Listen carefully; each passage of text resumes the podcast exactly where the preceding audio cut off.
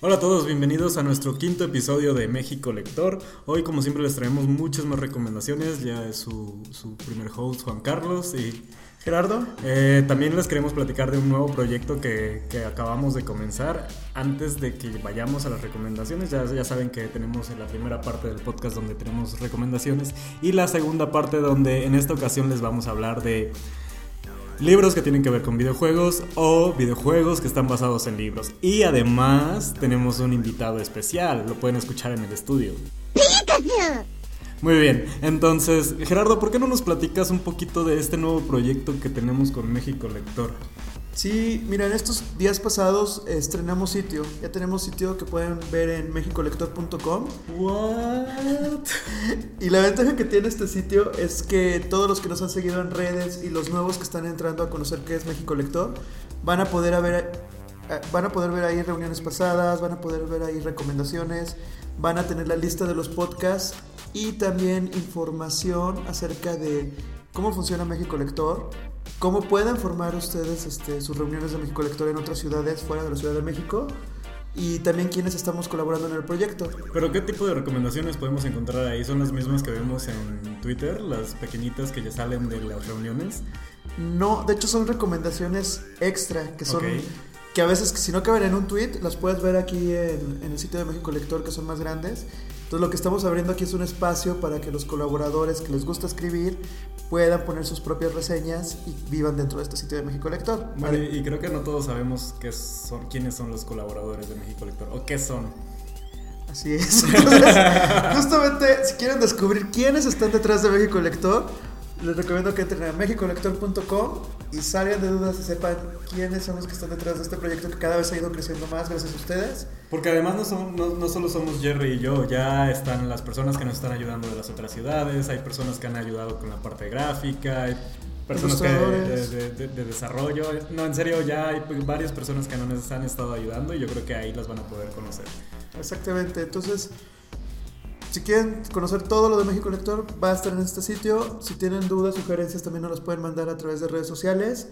Y pues seguimos creciendo con este proyecto. Sí, porque seguro si nos dan recomendaciones o algún tipo de contenido que vieron en Twitter, pero no lo encuentran ya porque se perdió en el timeline, Recuérdenoslo y vamos a intentar ponerlo en el sitio. No sé, por ejemplo, todos los libros nominados del mes de febrero. Tal vez si, este, por ejemplo, la, la, gente que solo vota en Twitter no conoce los libros que estuvieron nominados, o al menos no todos los que estuvieron nominados en la reunión, porque no pudieron eh, o seguir el, la transmisión o no estuvieron en la reunión. Tal vez para ellos es importante saber todos los libros que estaban nominados en el mes de amor en todas sus formas.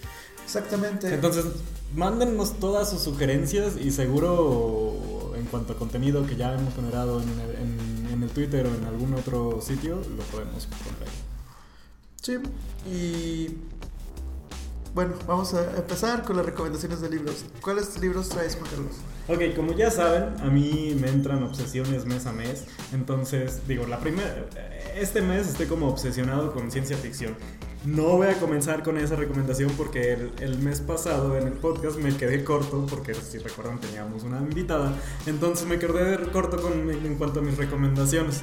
Este, si recordarán, yo estoy siguiendo además de nuestro club de lectura, el club de lectura de Reese Witherspoon, donde están leyendo diferentes autoras mes a mes, con géneros diferentes. Entonces, el mes de febrero eh, leyeron una novela que se llama Daisy Jones and the Six que es básicamente sexo, rock, rock and roll y ay, ¿cómo iba? sexo, drogas y rock, rock and roll. sexo, rock y rock and roll. Algo así. Algo así. Pero bueno, lo que me gustó de esta novela es que cuando te la venden, o sea, cuando estás viendo las reseñas, te lo venden como si se tratara de una banda de rock and roll de los 60 que en verdad existió. Yo estaba muy confundido cuando lo empecé a investigar porque decían eh, Daisy Jones and the Six, que la mejor banda que este, influenció los 70s, que en 60s y 70s, y yo nunca había escuchado de esta banda. Y en verdad te metes a las reseñas y el libro está escrito como si fuera una investigación. Entonces son una serie de entrevistas que le hicieron a gente que estuvo involucrada con la banda o este, la banda, ya los personajes que sí forman parte de. Entonces, eso fue muy confuso. Digo, pasando de eso, la verdad es que está muy padre si les gusta la música, este, el rock o los años 70. Básicamente, ¿de qué va la novela? De esta banda que se estaba haciendo muy grande, de este, esta chica que lo tenía todo, que sus papás eran súper ricos, artistas, pero la ignoraban todo el tiempo, entonces se la vivía en fiestas, en drogas, en música y todo esto. Pero va descubriendo que le gusta escribir, entonces también se comienza a ser artista y en algún momento a alguien se le ocurre eh, juntarlos entonces comienzan a tocar juntos, la gente les gusta, se vuelven un éxito y obviamente ahí hay ya mucho drama entre ella y el resto de la banda, envidia, eh, drama, este, relaciones y cosas por el estilo, drogas y rock and roll como les había dicho. La verdad es que es muy fácil de leer, entonces es una novela de esas que, que es como si comieras una Big Mac, porque sabes que no tiene nada de sustento, pero la verdad eh, la disfrutas. Entonces, la verdad sí la recomiendo, si pueden darle una oportunidad. Y además, eh, la editorial publicó en Spotify una playlist que más o menos va con la temática del libro. Entonces, si pueden, lean el libro y escuchen la playlist que publicó ahí la editorial en Spotify. Entonces, yo les dejo esa primera recomendación. ¿Y tú qué nos traes, Jerry? Yo les traigo la recomendación de un libro que me encontré pasando en una librería en el péndulo y que me llamó la atención precisamente por la portada. Tiene una ilustración muy bonita de un edificio y se llama Fishbowl de Briley Sommer. Ah, espera, yo iba contigo cuando compraste ese libro, ¿verdad? Así es, y que salimos con muchos libros, como pasa. Que últimamente ya no ha pasado nada tanto así por el Kindle y porque los pedimos en Amazon, pero... Y creo que otro día el tema del podcast será hablar de las librerías en general. Sí, hay... hay la forma en que actualmente compramos los libros. Pero bueno, perdón, pues continúa hablando del libro. Bueno, entonces te les decía, este libro me gustó por la portada porque vi un edificio y dije, bueno, ¿qué trata? Y lo primero que te dice es que es un libro que es una pequeña novela que trata de un pez dorado que se cae desde el piso 27. Entonces, mientras va cayendo el pez desde el piso 27 hasta llegar al suelo, que es lo que esperas en la novela, se empiezan a entrelazar muchas historias. Empieza la historia de eh, un estudiante y su novia, la amante de este estudiante que también estaba ahí, eh, una trabajadora sexual que no puede salir de su casa porque es agorofóbica. Entonces, ¿cómo eh, trabaja? Esa es la parte de la novela. Este, tenemos el cuidador del edificio que nadie sabe quién es o no lo han visto, que también es algo común que pasa. Eh, tenemos este, una mujer embarazada que tiene que estar en reposo este, absoluto y no puede salir de casa tampoco. Y un niño que tiene alguna condición especial donde él muchas veces se desmaya, pero él piensa que está viajando en el tiempo. Entonces que también vive en este edificio con su abuelo. Entonces todos estos personajes se van entrelazando y vas descubriendo sus historias mientras este pez va cayendo y va viendo por la ventana fragmentos de la vida de cada uno y pues bueno, eso es lo interesante de esta, de esta novela. Es, un libro muy corto, pero la verdad la forma en que está escrito y la experiencia que te da de las vidas de estos personajes te, te, deja bastante. Entonces a mí, a mí me gustó y se me hace una muy buena recomendación para decirles. Pero entonces lo verías más o menos como una serie de historias cortas realmente. ¿O sí tiene como que conexión toda la historia de lo que está pasando en el edificio y todos los cuartos? Son historias cortas, pero los personajes participan entre sí y arman una sola historia. Eh, lo digo sobre todo porque el pez va cayendo, entonces no es como que vaya a regresar al piso de arriba y continúe la historia de la primera persona. Mm, no lo puedo decir, pero hay que ver qué sucede. Entonces, les recomiendo mucho este libro por eso, porque... Intriga.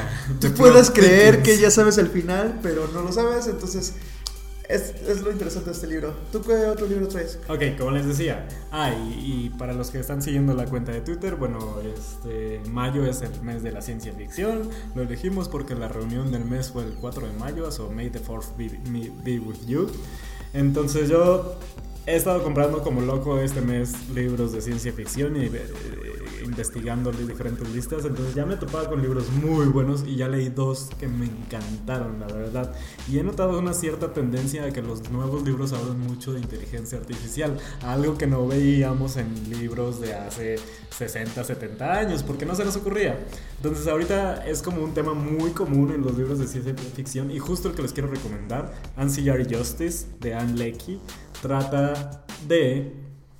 La reseña nos dice que se trata de un soldado que se llama Break, que está perdido en un planeta de hielo. Entonces, pero ¿cuál es realmente la historia? Break está intentando salir de este planeta porque quiere cobrar venganza o justicia sobre las personas que le hicieron mal. Pero ¿cómo les hicieron mal? Resulta, y esto es como parte de la trama principal, no estoy spoileando nada, que Break realmente era una inteligencia artificial o una nave espacial eh, que se llamaba eh, Justice of Torren, que era la inteligencia artificial de la nave, pero además esta inteligencia artificial no estaba solo en la nave, era, parte como, era como parte de una inteligencia artificial colectiva en donde er, a muchísimos humanos los metía, les quitaban, les borraban la mente y metían a esta inteligencia artificial. Entonces había más de 2.000 soldados y la nave espacial y diferentes elementos que formaban parte de la inteligencia artificial. Ya con esto de la inteligencia artificial como colectiva es súper avanzado, o sea, en todos momentos está viendo todo, interactúa con todos en ciertos momentos llega a ser confuso. Primero porque el lenguaje que se supone que hablan, aunque lo leas en inglés, se supone que no distingue género. Entonces eso le confunde mucho a la inteligencia artificial y normalmente no sabe quién es hombre y quién es mujer. Entonces como este lenguaje siempre es en femenino, todo el libro está escrito en femenino. Entonces es, es eh, interesante y chistoso que tienes que estarte dando cuenta por las cosas que pasan si el personaje con los que estás interactuando es hombre o es mujer, si es que importa. Entonces, eso y que en ocasiones está teniendo conversaciones como al mismo tiempo porque está en una habitación y está en otra habitación. Entonces, ya cuando pasas esta novedad de cómo está escrito el libro, la verdad es que está muy padre. Este, obviamente hay muchísima intriga, hay este, traición y, y pues el, punto del libro es llegar a ver cómo este, Break o Justicia de Torrent terminó solo en este planeta de hielo. Y ya, ahí te van explicando qué es todo lo que pasa. Hay tres libros, bueno, al menos en el libro que yo tengo estaban anunciando tres libros. Me parece que ya anunciaron un cuarto. de esta misma serie. De esta misma serie. Está teniendo mucho éxito. No termina la trama en este. Eh, más o menos como que te da una resolución, pero la intriga sigue. Entonces, veamos. La verdad es que este me gustó muchísimo. Veamos si no se vuelve como vieja la manera en que está escrito el libro y siga manteniéndose interesante. ¿Qué más nos traes tú, eh, Jerry? Yo les traigo otro libro de un autor que del que ya platicamos y que fue nuestro primer libro del mes en, enero, de Mark Manson. Eh, acaba de sacar ahorita en mayo su siguiente libro que se ah, llama Everything is Fog. Y bueno, este libro realmente habla del tema de la esperanza, o sea, empieza con decir de somos una generación que ahorita no tenemos esperanza en muchas cosas, que creemos que estamos perdidos. De hecho, podemos verlo ahorita en la Ciudad de México con la contingencia ambiental, que creemos que todo está mal, que siempre estamos este, en el estrés, en el límite total. Y este libro pues empieza con eso, de como es el estilo de Mark Manson, de ver todo lo negativo y que de ahí pueda sacar algo positivo y que pueda replantear las cosas. Eh, es un libro que trata mucho con este tema de la ansiedad millennial, la ansiedad de esta generación. No sé de eso. Entonces, este, la verdad, acaba de salir, apenas lo, lo voy a comenzar, pero sí se los quería recomendar porque quienes han seguido Mark Manson y les gustó el primer libro de The Soul Art of Not Giving a Fuck. Creo que este libro pues, podría ser una continuación interesante por lo que propone. Creo que Mark Manson también está tomando mucho el tema de los estoicos y el tema de que a veces el ver el peor escenario te ayuda a tomar mejores decisiones y estar más tranquilo. Eso porque me suena conocido. Si piensas en lo peor, pues posiblemente lo, que suceda, lo que suceda no va a ser así. Entonces eso te calma bastante. Entonces es un libro que les traigo más que nada de novedad. Y tú traes otro libro, ¿verdad? Sí, un libro que no me he cansado de hablar en todas partes con ustedes. Yo creo que ya lo han visto en la cuenta, lo vieron en la reunión del mes, lo vieron en la primera reseña de del sitio, pero la verdad es que lo amo. Después de Poppy War que comentamos en, no me acuerdo si, creo que fue en el segundo episodio, este ya es también mi libro favorito del año. Se llama The Long Way to a Small Angry Planet de Becky Chambers. O como le pusieron en español, El largo viaje a un planeta, a un pequeño planeta iracundo. es el título de español, es buenísimo. es buenísimo, la verdad. Es literalmente el título, pero obviamente no le pudieron poner un planeta enojado, un planeta lo que sea, es un planeta iracundo. Pero bueno, ¿qué tiene de especial este libro? Digo, es un libro de ciencia ficción donde estamos muchos años en el futuro, donde ya estamos viviendo en el espacio, básicamente ya hay colonias que nacieron solo en el espacio, no fueron parte de un planeta, y justo es sobre la tripulación de esta nave eh, excavadora que se dedica a hacer túneles en hoyos negros para viajar de un punto a otro. El concepto, o sea, se dice muy fácil, pero excavar túneles en hoyos negros es como un poco raro. Eh, o sea, la ciencia detrás de esto está medio difusa, pero básicamente eso es lo que se dedican a hacer. El libro comienza cuando Rosemary eh, se une a la tripulación y una cosa que recalcaban o que eh, mencionaban mucho en las reseñas de internet es que Rosemary, que resulta ser una de las protagonistas, la contratan para ser the clerk en la nave. Eh, buscando la traducción solamente es como empleada, pero realmente lo que hace es dedicarse de toda la parte administrativa de la nave, lo que suena aburridísimo. Pero lo, padre, eh, y eso sí no se los puedo contar, que en ciertas partes de la trama resulta vital el hecho de que ella esté ahí. Entonces, ¿qué pasa con este libro? Y que fue algo que me gustó hay un concepto en el que hablamos de las novelas donde normalmente están este, llevadas por las situaciones que están ocurriendo o por los hechos que están ocurriendo, pero en el caso de esta novela son los personajes los que llevan la novela. Entonces tenemos una serie de personajes donde toda la tripulación es importante. Eh, todos son peculiares, todos tienen como que sus problemas. Tenemos a esta protagonista Rosemary que acaba de llegar, pero al parecer está huyendo de un pasado que no, no quiere que se enteren este, y encontrar un lugar que se llame eh, hogar. Este, ella vivía en Marte, se va a la tripulación ahí con ellos. Está el capitán que tiene una relación intraespecie, lo que es súper raro. De hecho, van a encontrar cosas medio progresivas siempre que estamos hablando de este libro. Tenemos al Dr. Chef, que es de una raza extraña, que es que no me acuerdo cómo se llamaba la, raza o la especie.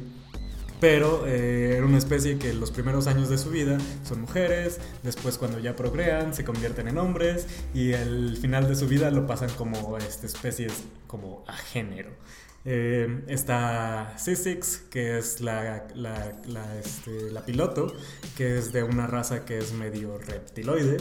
Eh, tenemos a, Kitty, Kitty, Kissy, Kissy, que básicamente para los fans de Firefly, esta novela me recuerda muchísimo a la serie de Firefly, donde todos los personajes son importantes, todos son peculiares, y especialmente Kissy para los que leyeron este para los que vieron Firefly, se parece mucho a, a la técnica de Firefly. Perdónenme, pero se me acaba de olvidar su nombre. Creo que era, creo que era Katie. Este, también está Jenks, que básicamente es un, hombre pequeño. Es un. ¿cuál es el término correcto para los este, hombres pequeños? no quiero arruinarlo, espera. Ah, espera, no importa. Es un hombre pequeño en, este mundo ya tiene la tecnología para como convertirlo en una persona este, de tamaño normal, pero él se niega porque no está de acuerdo con ese tipo de cosas y tiene una relación muy extraña, o bueno, no, pero no extraña, muy estrecha con la inteligencia artificial de la nave. Entonces, por ahí se me pasan un par de personajes más, pero la verdad es que de qué trata el libro de esta tripulación que se llevan la mayoría bien, algunos se llevan mal y aceptan un nuevo trabajo en el que tienen que ir a cavar un túnel para esta nueva raza que se ha integrado a la este, integración de este, comunidades de toda la galaxia pero es una raza o una especie muy extraña que puede ser muy volátil, entonces todavía no tienen este, túneles para llegar allá, entonces tienen que hacer el camino largo para llegar allá, entonces este libro se trata de todo ese camino que están recorriendo, por eso es el, largo viaje, y pues como es un planeta muy volátil o la especie es muy volátil, por eso es un pequeño planeta iracundo. Este, si pueden denle una oportunidad, también de este libro ya son tres. Este, ya pedí los otros dos porque obviamente me encantó. Entonces, si pueden denle una oportunidad, la verdad es que no se van a arrepentir.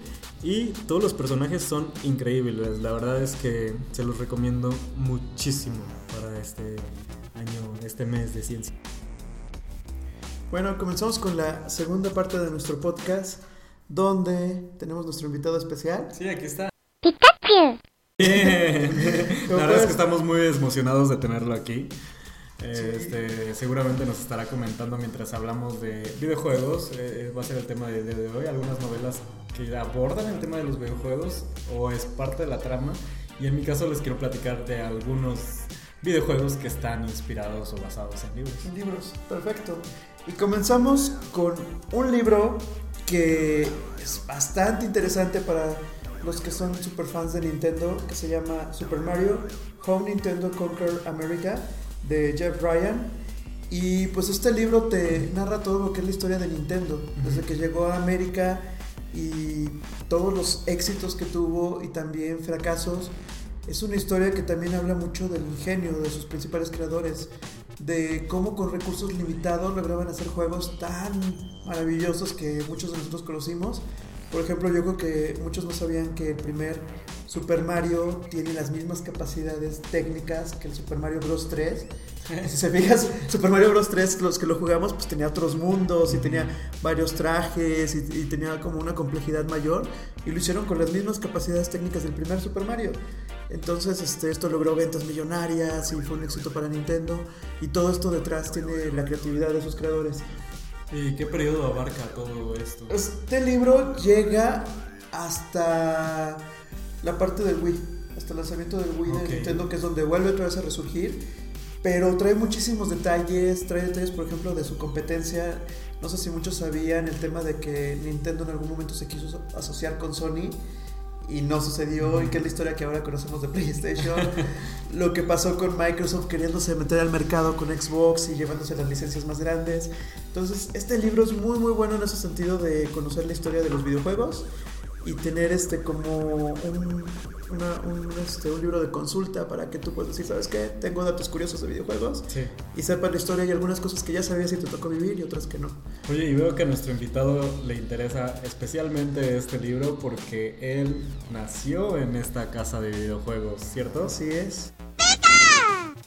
Sí, y además nuestro invitado acaba de estrenar una película que, que está en cartelera, eh, que también, bueno, está basado en un videojuego de, de esta misma casa, que es, bueno, ya lo saben, ya lo escucharon. ¿Ya lo escucharon? Seguramente ya la mayoría adivinó quién es. y bueno, ¿tú qué, qué videojuego traes basado en libros? Pues yo estuve investigando y la verdad es que me sorprendió porque la verdad es que hay muchos juegos que están basados en libros. Este, uno de, lo- de los principales que les quiero mencionar es la serie Witcher, que es de este cazador de monstruos que tiene cierto, ciertos poderes eh, sobrenaturales y con los que eh, se hace ayuda para estar matando monstruos. La verdad es que es una serie de libros no muy conocida de este autor polaco. Quisiera decirles el nombre, pero es An- Andrés Andrzej Sapkowski. Este, los libros no eran famosos antes de que saliera el videojuego. Entonces, una vez salió el videojuego, tuvo un boom el, este, los libros. Entonces los comenzaron a sacar de, de Polonia y se comenzaron a hacer un poco más exitosos a lo largo del mundo. Este, yo les recomiendo cualquiera de los dos. Si pueden, denle una oportunidad al juego. Es muy famoso porque es muy complicado. Tiene, de hecho, es de esos juegos que dicen que es bastante complicados. Entonces, si quieren, eh, le gusta, les gustan ese tipo de videojuegos de acción en los que hay cosas sobrenaturales y monstruos, denle una oportunidad. Y si no, pues acérquense a los libros, tal vez también les puedan interesar.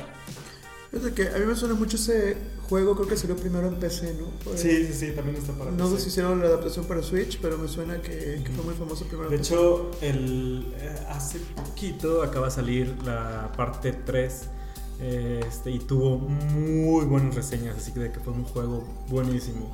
Yo de- debería comprarlo, no me acuerdo para qué plataformas está. Este, si sabes, como recuerdas, yo soy. Este, sí, PS4. PlayStation Ajá, PS4. yo, yo tengo Play- PlayStation y tengo este, Nintendo, entonces creo que le voy a dar una oportunidad a este porque además es open world, entonces eso lo hace más atractivo. Digo, a diferencia de los libros, acá tú puedes tomar las decisiones que este, lleva a cabo el protagonista, haciendo que lo que haces en este mundo se vaya modificando, a contrario de las novelas donde nada más vas a leer lo que hace el personaje. Pero en ocasiones a mí lo que se me hace atractivo es que si ya leíste la novela y sabes que tiene algún propósito, alguna historia, el hecho de cambiar al libro y tener como que esta oportunidad de ser el personaje que tú ya conocías y tomar decisiones por, este, por tu propia cuenta, se me hace súper interesante porque es un personaje que ya conoces, pero tú puedes tomar como el papel de él, entonces se me hace muy muy padre. Entonces, si pueden, vean los dos, yo creo que ya voy a buscar los dos, el libro y luego voy a jugar el juego y vamos a ver qué pasa. Ya les cuento por ahí en, Twitter o les hago una pequeña reseña en el sitio. Y bueno, regresando un poco a la nostalgia y a la historia de los videojuegos, uno de los libros que hizo bastante ruido hace un par de años fue Ready Player One. Ah, claro. Tuvo película y que aquí yo tengo mis opiniones que ahorita quiero comentar contigo. Porque, bueno, el libro trata del personaje principal que se llama Wade Owen Watts, que es una historia muy parecida a Harry Potter porque vive con sus tíos, este, es un niño que pues, no tiene muchos recursos, se arma su propia computadora para entrar a un mundo virtual que, que le llaman Oasis y pues el creador de este mundo virtual eh, dejó escondidas unas llaves, lo que se conoce como Easter eggs, así como estos. Easter eggs, sí. Estos, este. Son como secretos. Secretos dentro del juego. Ajá. Y pues él se vuelve muy buen jugador y bueno, no les quiero contar más. Pero el tema es que este libro está lleno de cosas que te hacen imaginar, de nostalgia, de referencias, y que precisamente ahí es donde yo estoy un poco en contra de la película, porque yo este libro, de hecho lo, lo, terminé en audiolibro y para mí me hizo imaginar mil cosas, me hizo imaginar un mundo pues muy muy este avanzado. Y justamente fue en las épocas que estaba Facebook y anunciando lo de Oculus y todo el tema de realidad virtual. Y dije no estamos muy cerca pero el libro sí tiene muchísimos detalles que te hacen imaginar. Y creo que en la película cuando la vi yo me quedé así como de ah". no sé qué opinas porque tú también lo leíste y viste la película yo tengo muchos sentimientos encontrados con, con, esto. Para empezar, el libro no me pareció tan bueno, sin embargo es entretenido. Pero cuando vi la película fue, ok, el libro está muy padre comparado con esto. Mi principal, y yo sé que no hablamos de películas aquí, pero mi principal problema con la película es que la dirigió Steven Spielberg. Steven Spielberg es los ochentas. Si, si sabes, bueno, como decías, el libro básicamente son miles de referencias a los ochentas, a todo lo que pasaba, a las películas, a los videojuegos, a todo.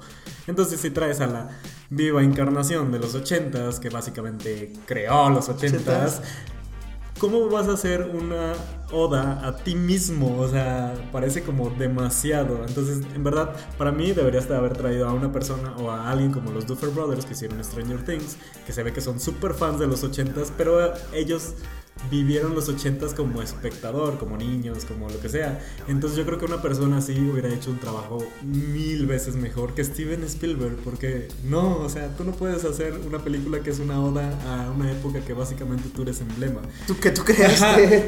Eso y que hicieron un poco de trampa con la historia, con los videos de este se me olvidó cómo se llamaba el, el creador de Oasis estos videos que no existen en el, libro, porque en el libro sí tienen que buscar en todo el mundo, las pistas aparecen donde sea, lo que parece mm, infinitamente improbable, pero pero es parte de lo interesante del libro. O sea, es algo que compras, no, no, no, no, no tienes que justificarme poniéndome unos videos diciendo, ah, es que también dejo unos videos y por eso sí es posible que descubrieran. No, o sea, el chiste era de que estos easter eggs eran imposibles de encontrar, pero de una forma u otra los encontraron.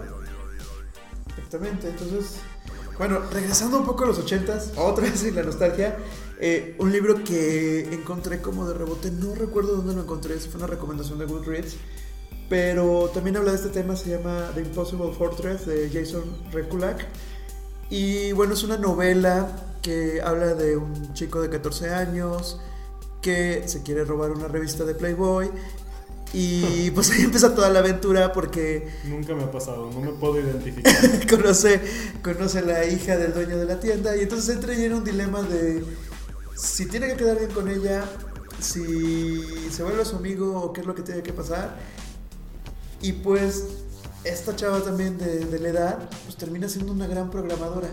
Entonces todo el ambiente de este libro está basado en videojuegos, está basado en referencias de los 80s y sobre todo en esta parte de los videojugadores que creaban sus propios juegos en computadoras de estos años, no fue el nombre, pero de estas computadoras donde lo más divertido que puedes hacer era jugar juegos hechos que se iban a Atari o tú mismo programar tus propios juegos y entonces de esto trata este libro.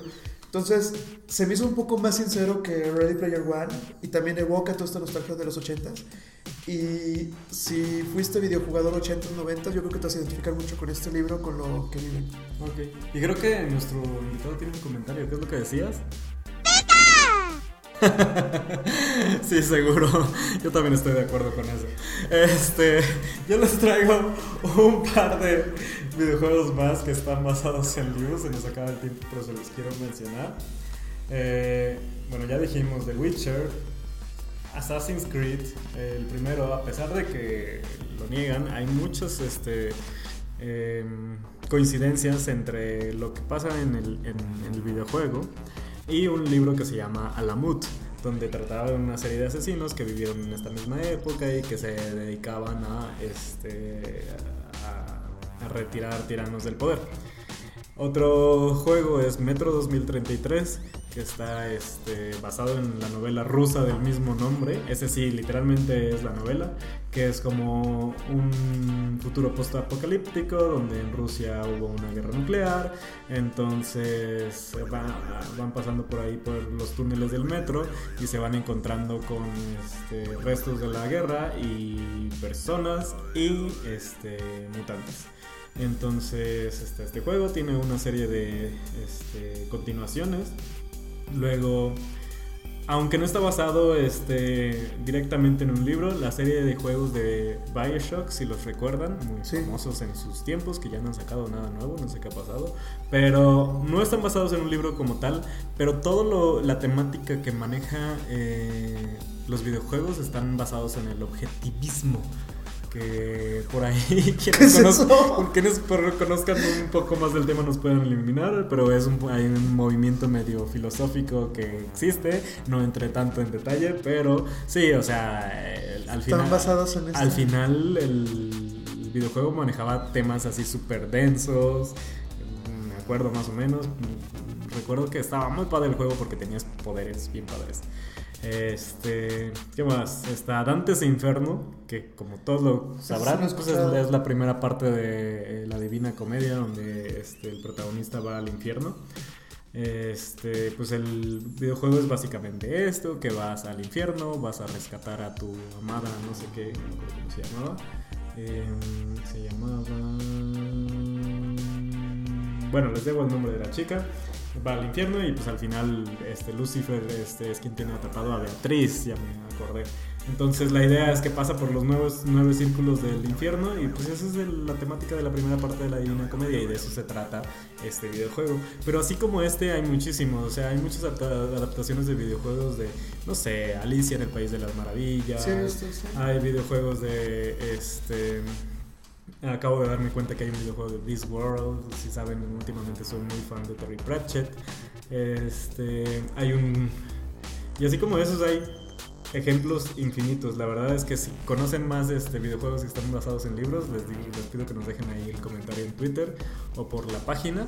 Este, estos fueron los que yo pude encontrar. Algunos no los he jugado, a otros ya los quiero jugar porque el hecho de que me haya enterado de que estén basados en un libro los hacen muchísimo más atractivos, la verdad, al menos para mí. A mí me gustan mucho los videojuegos, pero cuando me entero que eh, como que la fuente de estos videojuegos es un libro, la verdad es que me llama mucho la atención, no sé a ti ya. Sí, de hecho, ahorita que los comentas, muchos de esos libros son conocidos por la historia. Y creo que una buena historia llevada a los videojuegos pues puede ser un valor importante. Sí, se me ocurren, digo, hay digo, y todos lo saben, hay juegos de Harry Potter, pero la verdad es que no eran muy buenos. Entonces, no, entonces no los había mencionado, pero sí, por ejemplo, hay juegos de todas las este, partes de Harry Potter. Este hay juegos del Señor de los Anillos, pero que realmente más que basados en este... En el libro en la película. En el libro estaban basados en la película, sin embargo, hay unos juegos buenos del Señor de los Anillos, Shadow of Mordor, creo que es Shadow of War, esos están muy padres. Igual en medio están basados en, la película, pero creo que más en los libros porque son personajes este, secundarios. El único problema de esos es que como que le dan tanta importancia a estos personajes secundarios que toman, este, terminan tomando parte de la historia principal cuando ellos nunca lo hicieron. Este, pero como esos hay muchísimos más ejemplos. Eh, ¿Qué decías, invitado especial? Pero bueno, creo que seguramente eh, la gente que escucha el podcast conoce tu juego y también lo van a jugar, entonces no te preocupes. ¿Qué decías? Pikachu. Muy bien, yo creo que eso es todo por hoy, Jerry. No sé si tengas algún otro comentario. Bueno, síganos en redes, ya saben que estamos en Twitter, Instagram. Ahora tenemos la página donde estamos agregando contenido adicional. Eh, y creo que eso es todo. Este, gracias por escucharnos. Muchas gracias por escucharnos y pues seguimos en estos podcasts una vez al mes. Sí, hasta luego. Hasta luego.